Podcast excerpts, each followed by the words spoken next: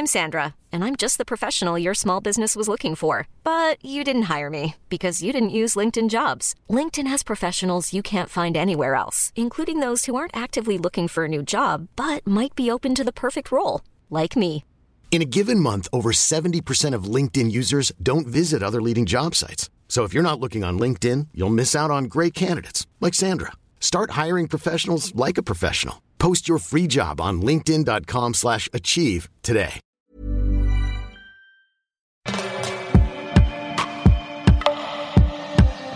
Féliciter les mères autour de moi, ma nouvelle bonne résolution.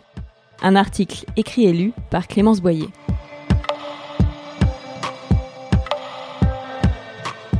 La première et la dernière fois qu'on félicite une mère, c'est juste après l'accouchement. Félicitations madame, c'est une fille, c'est un garçon.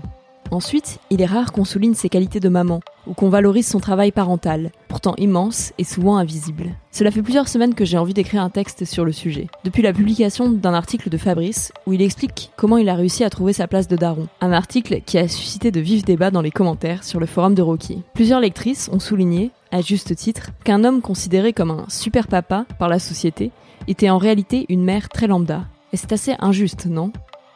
L'entourage de jeunes parents a plutôt tendance à remarquer et valoriser les efforts faits par les pères, notamment auprès des mères, en leur disant des trucs du style oh, Tu as de la chance, il t'aide ou Waouh, il a pris son mercredi après-midi pour l'emmener chez le pédiatre J'imagine que la logique derrière est de féliciter les pères qui s'investissent plus que les autres, ou plus que les générations précédentes de pères. C'est sûr que quand on regarde les chiffres de l'INSEE sur le travail domestique, qui datent de 2010, car il n'y a pas eu d'enquête plus récente, il y a de quoi bader sévèrement. Les femmes qui vivent en couple avec des enfants consacrent environ 34 heures par semaine aux tâches ménagères et aux soins des enfants, contre seulement 18 heures pour les hommes dans la même configuration.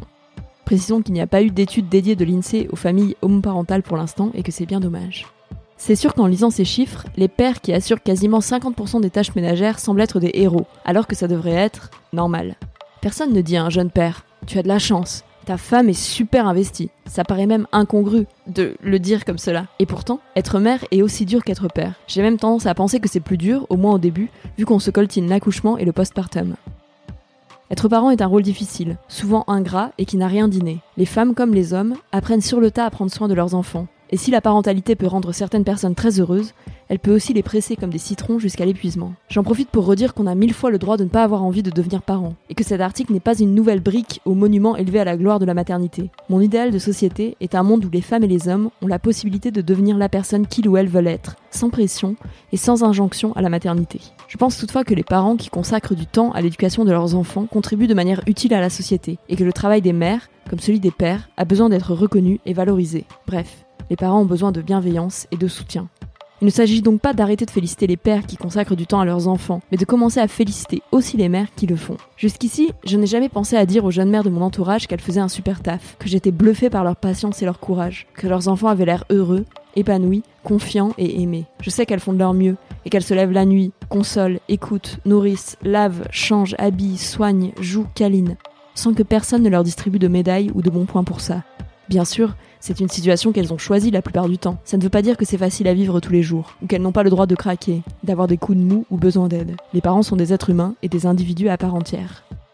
En écoutant mes proches me raconter leur vie de mère et en lisant celle d'autres femmes sur le forum de Rocky, je comprends mieux ce que cela veut dire d'être mère H24. Et je te propose qu'on commence toutes et tous à féliciter aussi les mères de notre entourage. Je commence en citant Lorraine, Claire, Laura, Virginie, Pia, Fanny, Cécile et toutes les jeunes mères qui lisent ce texte mais que je ne connais pas encore vous faites un super taf. Cet article t'a plu? Rendez-vous dans les commentaires du forum sur www.rookymag.com pour en parler. À bientôt